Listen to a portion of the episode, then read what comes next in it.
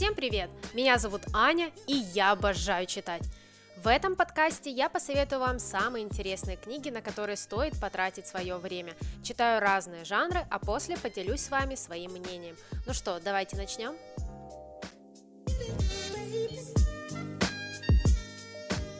В этом эпизоде, так как уже наступило наконец-таки лето, я хочу вам посоветовать книги на эти три месяца.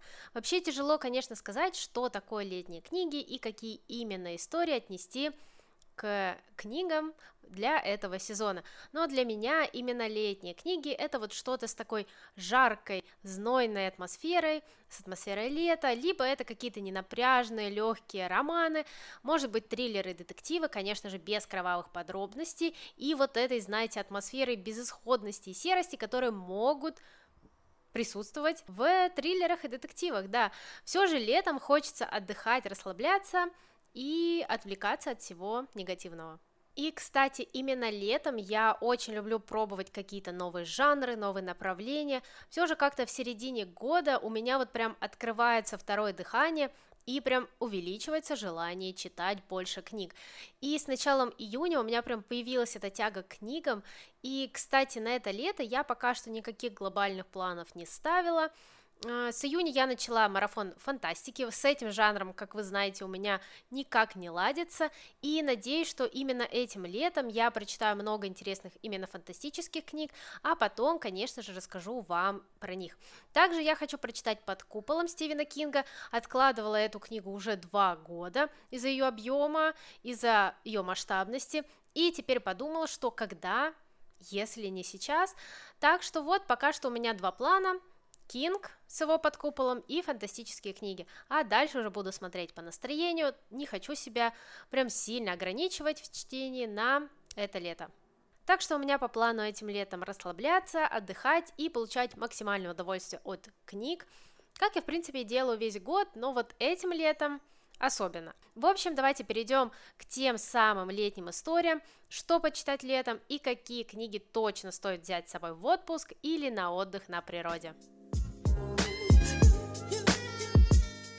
Первая книга из моего летнего списка – это «Горничная» от Ниты Проуз. Вообще, аннотация заявляет нам, что это детектив, но на самом-то деле разгадка вот этого детективного дела будет понятна еще на середине книги, если даже не раньше.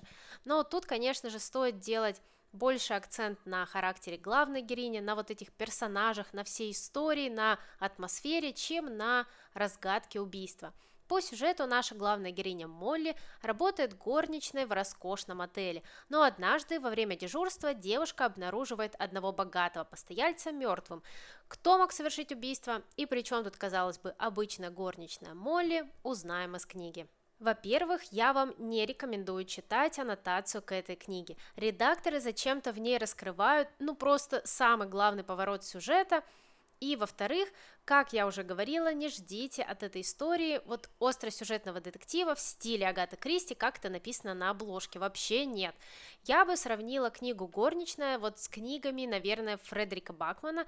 Да, здесь тоже главная героиня, ну, как-то отличается от других, она немного не такая. Здесь есть очень классные такие теплые моменты, здесь затронуты важные темы, и самое главное, здесь есть дружба, которая помогает нашим героям в трудных ситуациях.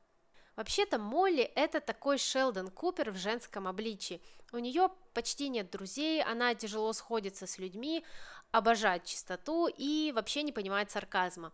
Но зато у главной героини есть золотое сердце, и она действительно готова помогать другим. Иногда мне было даже, вот знаете, жалко эту девушку, все же порой она вот просто не понимает, что, ну, ее используют, что ее обманывают, и на некоторых сценах у меня прямо слезы наворачивались, вот настолько вот мне было обидно за Молли. Автор очень подробно нам показывает внутренний мир главной героини, вот что она думает, что она чувствует в разных ситуациях, и это при том, что Молли необычный человек, она очень сильно отличается от своих коллег, от своих знакомых. Вот когда я читала рецензии на эту книгу, то часто видела, что люди пишут, что здесь какие-то синдромы присутствуют у главной героини. Я вот не хочу на самом деле про это говорить. Вот просто представьте, что перед вами Шелдон Купер, только это женщина и она горничная. И вот только этот Шелдон Купер не, вылож... не, не выражает каждому прямо в лоб свое недовольство, как он это любит делать. Все же Молли более воспитанная, более сдержанная, ну, в общем, как-то так. Также у нашей главной героини есть свой распорядок дня и свои такие ежедневные традиции и ритуалы. Она приходит домой, обязательно чистит обувь, ужинает определенным ужином, прибирается обязательно в какой-то комнате и смотрит серию любимого телешоу. Это успокаивает Молли, дарит ей чувство такой безопасности. И вот знаете, вот все вот эти вот мелкие привычки, какие-то детальки вообще тебя ни капли не раздражают в главной героине. Наоборот, тебе очень интересно узнать, как вот мыслят такие необычные люди, что они ощущают внутри, и удивительно, что даже в стрессовые моменты Молли думает не о себе, а о там какой-то мелочи, о чашке чая, вот которая стоит не на столе, ну, точнее, которая стоит на столе, а не на блюдце, где она должна стоять, там, по этикету, по правилам. В общем, да, есть вот такие интересные моменты. Наша главная героиня очень добрая, очень честная, и, конечно же, она, ну, такая немного наивная девушка, но действительно очень интересно смотреть за тем, как она вот сталкивается с жестокостью нашего мира. И было на самом деле мне стыдно даже не за поступки Молли, не за ее какие-то оплошности, не за то, что она чего-то не понимает, а именно за действия тех людей, которые ее обманывают и делают это сознательно. Также я бы не сказала, что детективная линия здесь совершенно провальная. Просто автор не делает на этом акцент, а смещает внимание читателя на другое. И вот все же мне было, ну, я бы не сказала, что мне было скучно, нет, мне было увлекательно наблюдать, как именно Молли будет втянута в расследование, как она будет искать разные улики, разные зацепки. И самый финал меня очень приятно удивил. Я вот точно не могла предугадать, что именно этот персонаж оказывается убийцей. Ну вот серьезно, здесь автор меня удивил. Книга по итогу очень уютная, очень добрая. И вот если можно называть детектив с убийством уютным, то это вот такая книга. Здесь очень много классных персонажей. Это сама Молли, ее бабуля и друзья, которых девушка находит по ходу расследования. И вот в итоге этого дела. Книга читается очень быстро, и за пару вечеров вы ее уж точно прочитаете. В общем, не ждите здесь какого-то закрученного сюжета, но зато от книги «Горничная» вы точно получите ту легкость и тепло, и вот эта книга обязательно поднимет вам настроение этим летом. Финал здесь просто замечательный, я просто улыбалась и улыбалась. Так что «Горничная» – отличный роман на летние выходные. Советую всем любителям уютных историй с необычными главными героями. Мой следующий совет на это лето – это книги «Благие знамения» от Нила Геймана и Терри Пратчета – а с этой историей вы точно отлично отдохнете и посмеетесь. Сюжет здесь довольно необычный. Близится конец света. На земле растет мальчик, который является сыном дьявола. И когда ему исполнится 11 лет, этот мальчик своей силой сможет уничтожить все живое на планете. Но проблема в том, что ангел и демон уж слишком долго жили среди людей, и теперь они не хотят, чтобы наша планета погибала. Получится ли у ангела и демона предотвратить апокалипсис и спасти человечество? Эта книга – результат работы двух великолепных авторов, и у каждого из них в книгах герой немного сумасшедший, а в сюжетах нет абсолютно никаких границ – так что вы можете представить, что у Геймана и Пратчета получилось при совместной работе.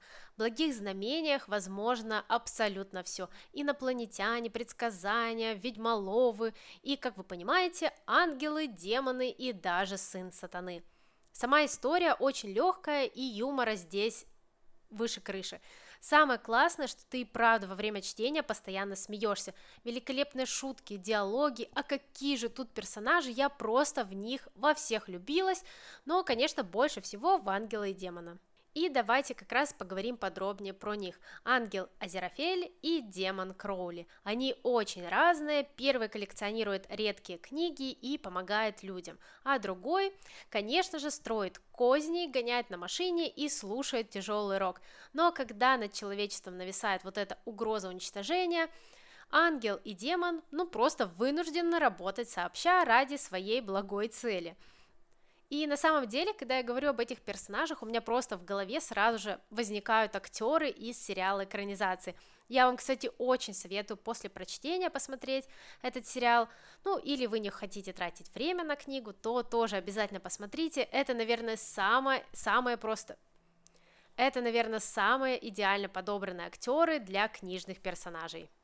Структура в этой истории немного необычная. Мы движемся нелинейно и перескакиваем от одних событий к другим и от одних персонажей к другим. Но на самом деле это совершенно не путает и никак не нагружает читателя. Наоборот, из-за этого сюжет становится еще более динамичным, хотя, казалось бы, куда еще динамичнее. Здесь ты так как будто бы, ну, я не знаю, катаешься на каких-то американских горках, потому что у тебя постоянно один поворот сюжета за другим, и ты даже не можешь предугадать, что произойдет в следующей главе.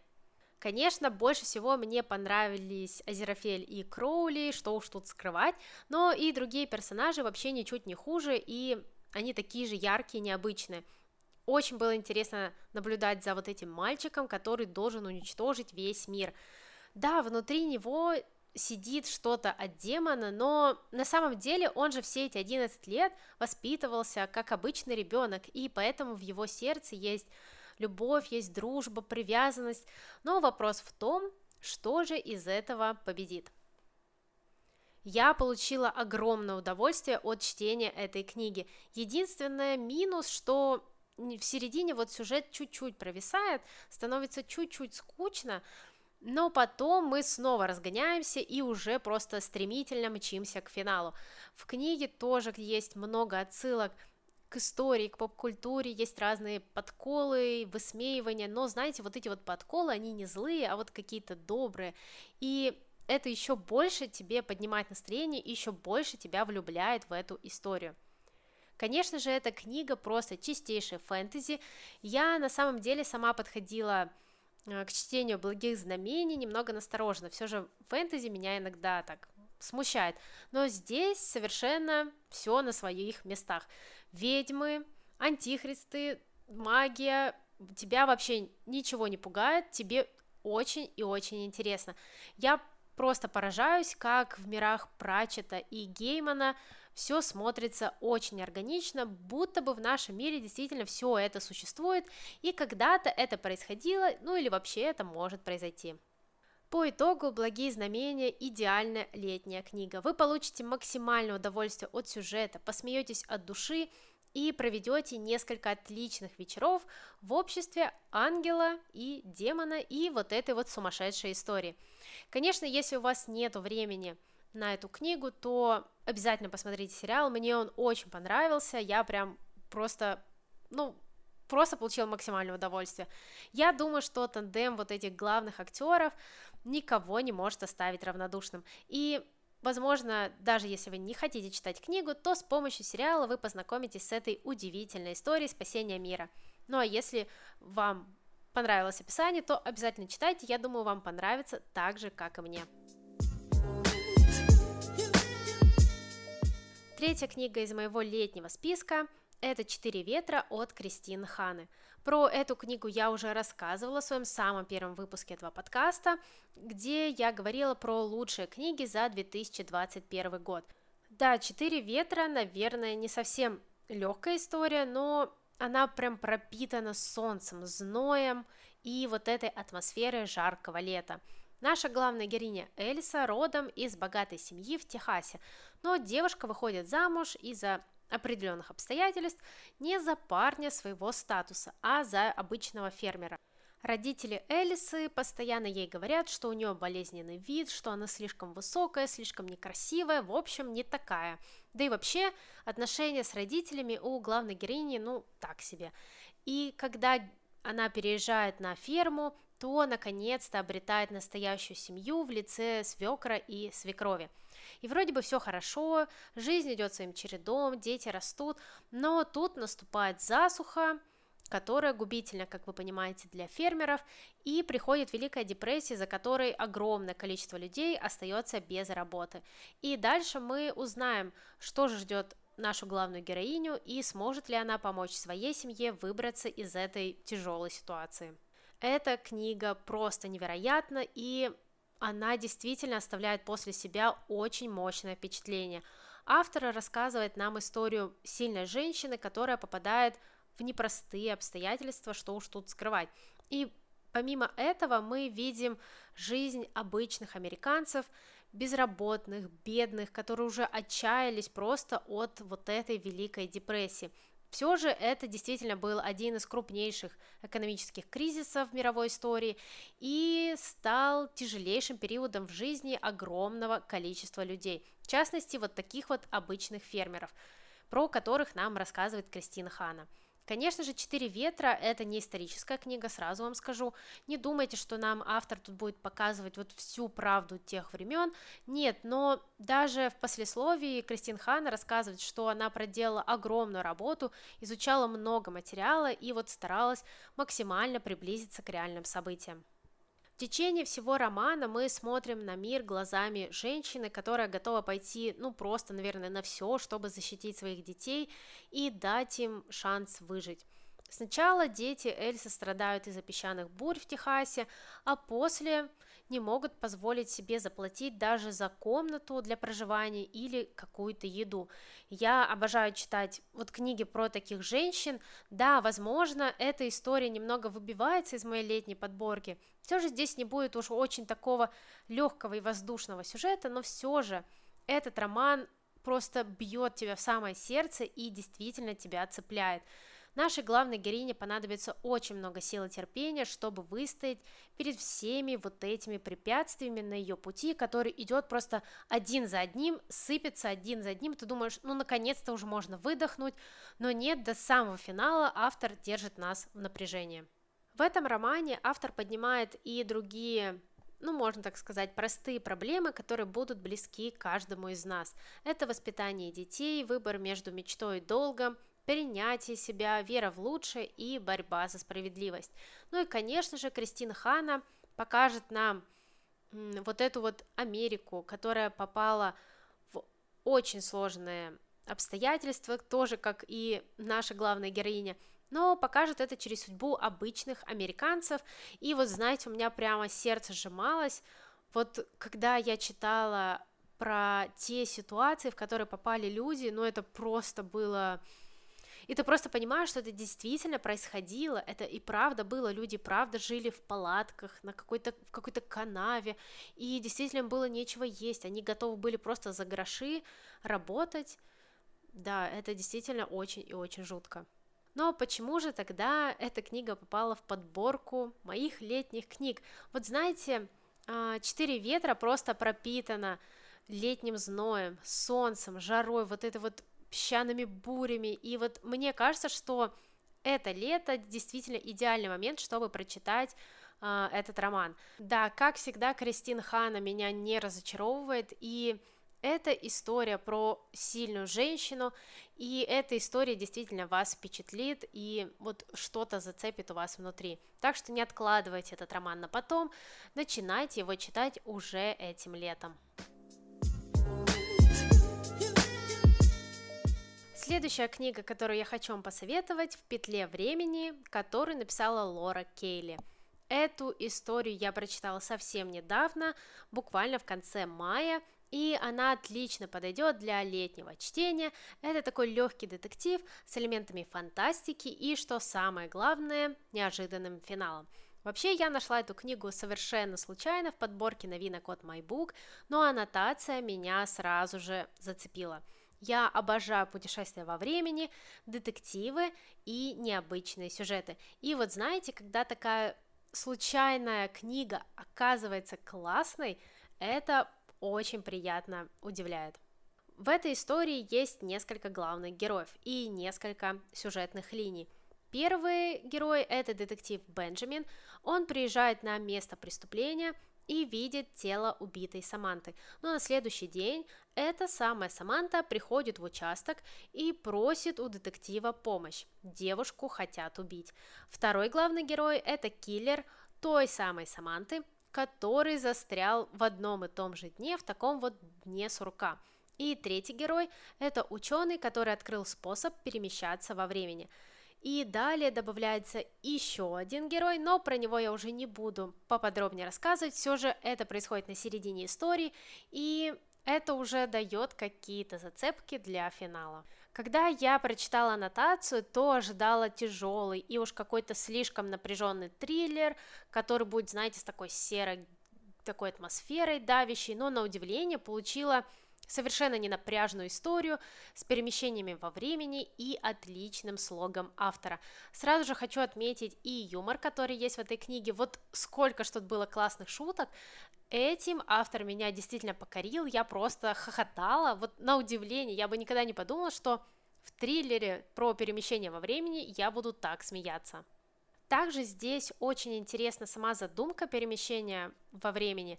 А, я, наверное, не буду здесь поподробнее про это говорить, все же лучше самому прочитать и это обдумать, но лишь скажу, что это действительно очень необычно и такого я, наверное, еще нигде не встречала.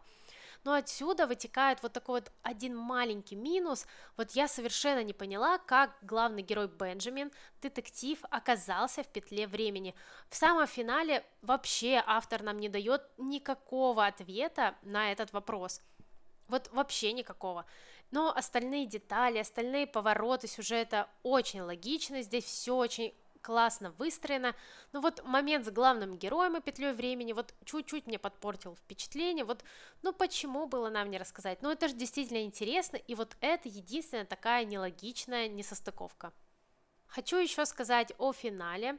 Он просто мне сломал мозг. Вот правда, я сидела после прочтения последней главы и думала, думала, сопоставляла события, возвращалась в начало и еще раз все обдумывала. Вот знаете, такие книги я действительно очень люблю и ценю. Вот когда ты прочитал финал, а потом сидишь и думаешь, это действительно очень классно. И возвращаясь к идее о перемещении во времени, здесь тоже все очень понятно. Автор здесь пусть и описывает э, ученого, его разные опыты, но здесь вас не будут нагружать какими-то научными фактами, терминологией, да и вообще хочу сказать, что даже несмотря на то, что здесь есть временные петли, расследования, убийства, читается история действительно очень легко, очень быстро, мне даже не хотелось отрываться от книги, а для любителей слушать книги, вы можете попробовать аудиоверсию. Здесь озвучка просто на высоте, очень мне понравилось. Вот тут чтец просто так классно, знаете, разными голосами озвучивает разных персонажей, и прям так подстраивается под их характеры, вот тут вот действительно можно просто слушать эту книгу в аудио формате. Поэтому, если у вас есть свободное время этим летом, вы любите книги про временные петли, необычные книги, детективы легкие, обязательно читайте в петле времени. Я уверена, что вы, как и я, отлично проведете время в компании с этой историей и нашими главными героями.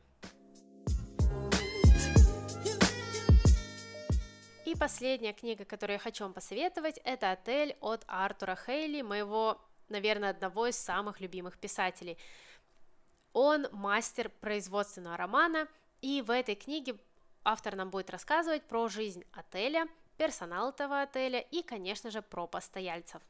Вообще роман описывает всего 5 дней, а книга объемом в 600 страниц, ну это если смотреть в серии эксклюзивная классика. То есть вы можете себе представить, насколько объемная и внушительная эта история – Автор будет очень подробно описывать разных работников отеля, постояльцев, разные события, которые будут происходить в течение вот этих пяти дней, но не бойтесь, сразу вам скажу, что вы точно не успеете заскучать, и эти 600 страниц пролетят совершенно незаметно для вас. Если кратко, то сюжет строится вокруг Питера. Это помощник генерального директора отеля. Раньше отель был таким шикарным, богатым, но теперь начал сбавлять обороты, стал менее популярным и такой уходит уже в убыток. Владелец отеля человек консервативный, ничего не хочет менять, не следит за персоналом, который уже обворовывает просто своего директора. И Питеру довольно тяжело от этого, он хочет много изменить, он может это сделать, но вот директор вообще не хочет слушать, ему действительно все устраивает. В итоге отель у нас находится на грани банкротства, и с этим нужно что-то решать.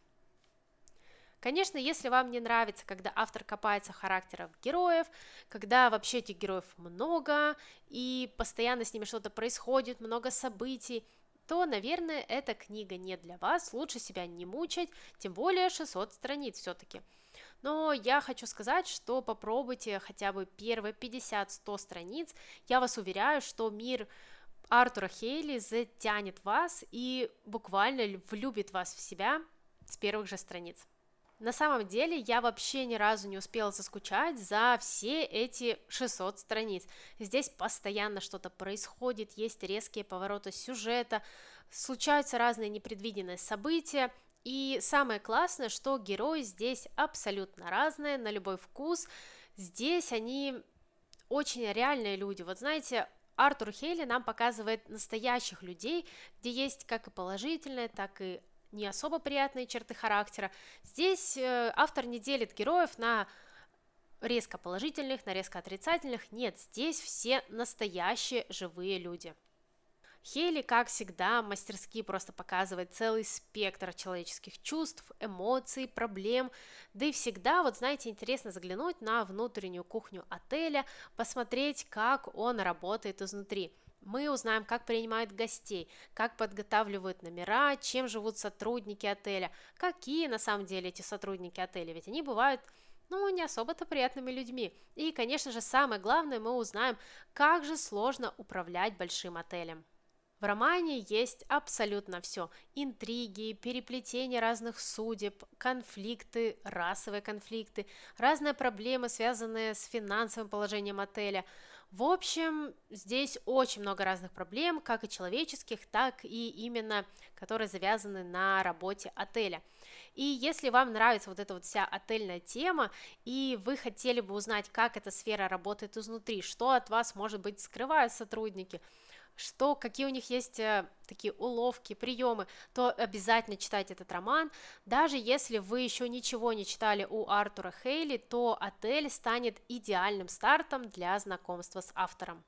Я просто обожаю производственные романы и готова советовать эту книгу всем и каждому. Не бойтесь объема этой истории, я вас уверяю, что с первой же главы вас затянет в этот интересный гостиничный мир, и тем более – вот когда читать такие толстые книги, как не летом. Вот летом, мне кажется, у вас по максимуму есть какое-то свободное время, есть желание.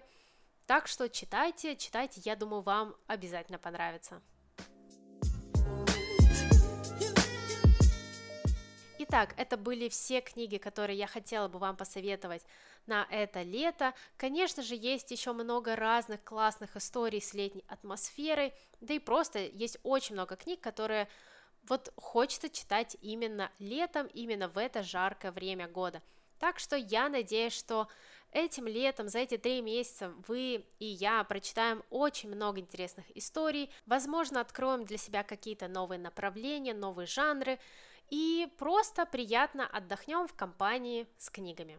А мы с вами услышимся уже в следующих эпизодах, и не забудьте подписаться на этот подкаст, для меня это и правда очень-очень важно, ну а вы не пропустите новые эпизоды.